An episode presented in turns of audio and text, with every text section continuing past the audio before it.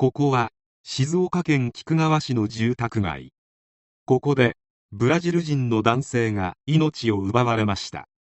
犯人はピエロ風のマスクをかぶっており証拠がなく捜査は難航しましたがある老夫婦の活躍により事件は解決しました。それではどうぞ。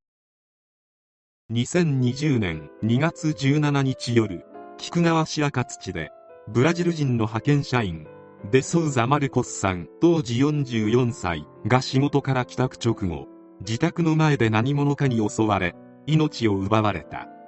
妻で派遣社員のマリーさんは外で揉めている声を聞いて止めに入ったところ腕を切りつけられ怪我をした。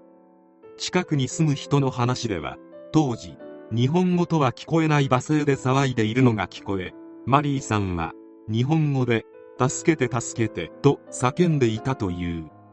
マルコスさんを知る人によれば楽しい人。こんにちはおはよう元気？といつも心配してくれるという。妻のマリーさんの話ではマルコスさんを襲ったのは面識のない男でピエロのような覆面をかぶっていた。上下とも黒っぽい服装で刃物を持ったまま現場から逃げたということだった。司法解剖の結果マルコスさんの傷は臓器にまで達しており相当な恨みを持っていた可能性が高いとみられた。また犯人は明らかにマルコスさんの仕事の帰りを待ち伏せしておりマルコスさんをよく知っていてかつ計画的に犯行を及んでいた。警察は逃走経路やマルコスさんの周囲の人間関係についても慎重に調べを進めた。警察が第一に目をつけたのが山口正文65歳という男。山口はマルコスさんと最近職場で喧嘩になったりとトラブル続きになっていた。しかし決定的な証拠が少なく捜査は難航。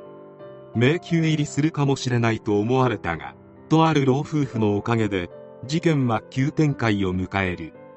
事件発生から約2週間後の3月4日事件現場から約5キロ離れた御前崎市の幹線道路沿いの空き地で町内会にて地域清掃に力を入れていた地元の60代男性が骸骨みたいな模様で変なものが落ちているなと思い偶然マスクを見つけた。男性はゴミだと思い捨てるつもりだったがマスクを見た妻に菊川の事件の犯人が覆面をつけていたとニュースになっていた。ひょっとしてそれではと言われた。まさかと思いつつ気になって翌日に近所の駐在所にマスクを見せた。そのマスクは紛れもなく事件発生時に犯人がつけていたマスクそのものだった。事件は急展開。男性が菊川署に提出した5日後山口正文が逮捕された。捜査関係者は候補の一人だったがマスクが見つかり確定したと振り返る。マルクスさんと山口の2人は同じ派遣先の牧之原市内の工場で働く同僚で関係者によると職場では仕事上のトラブルから口喧嘩をすることもあったという。山口正文の裁判員裁判の初公判が静岡地裁浜松支部で開かれた。山口は現場には行っていないと起訴事実を否認し無罪を主張した。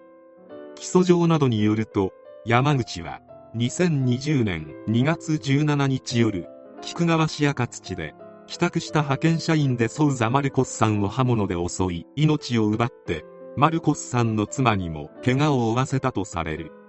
検察側は冒頭陳述で DNA 型鑑定の結果から犯人は被告しかいないと指摘。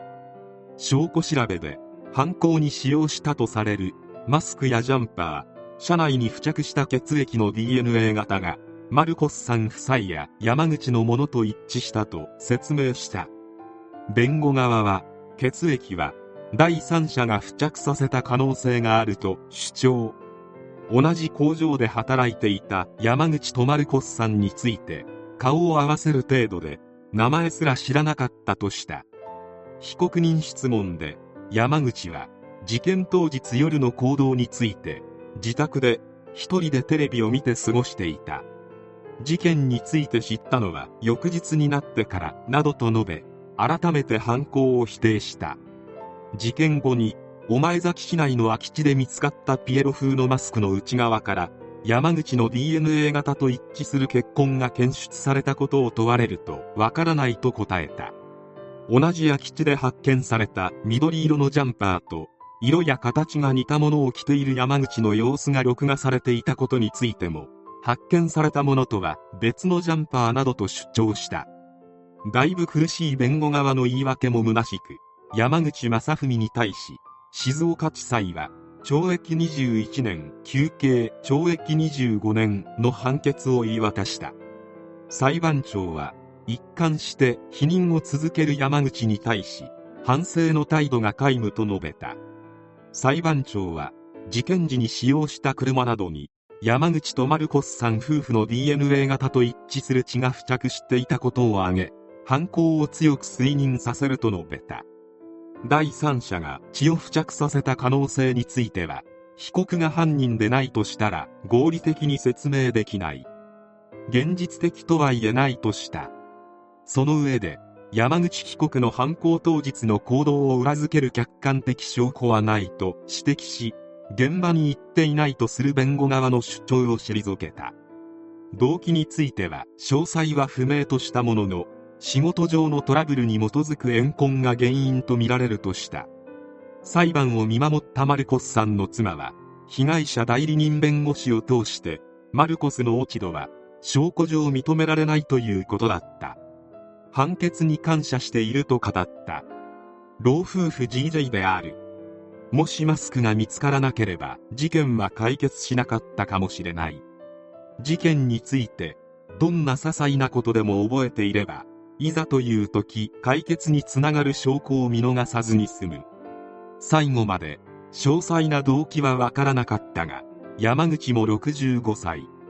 思いっきり主観で偏見だがこれくらいの年齢の方で怒りを制御できずに暴れ回っている人はコンビニや病院の受付でよく見る。特別大した理由はないのではないかと思う。